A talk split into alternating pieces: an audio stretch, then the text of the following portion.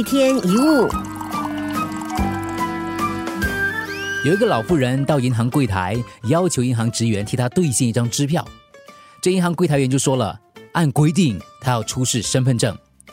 老妇人听了之后，哇，瞠目结舌，很惊讶。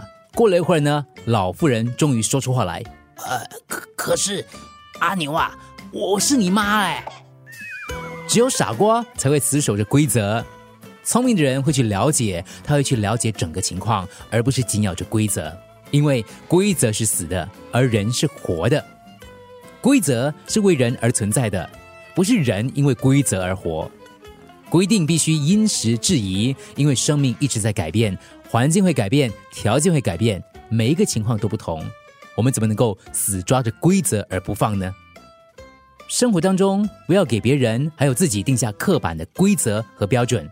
因为人脑是这样的，你一旦你给了准则，我们就会变得僵化，没有弹性。所以如果说那件事很适合你，它就是对的、好的；如果它不适合，那就是错的、不好的。因为事情并没有绝对的标准。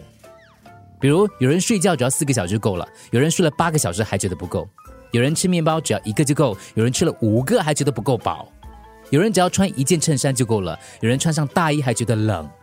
每个人都不同，标准也不只是只有一个，准则必须依个人而定。别人说的只能当做参考，未必适合你，因为没有一个准则是为个人而设的，你才是你自己的规则。同时，也请你要记住，永远不要把规则强加在别人身上，这就是规则最高的指导原则，那就是不要死守着规则。一天一物。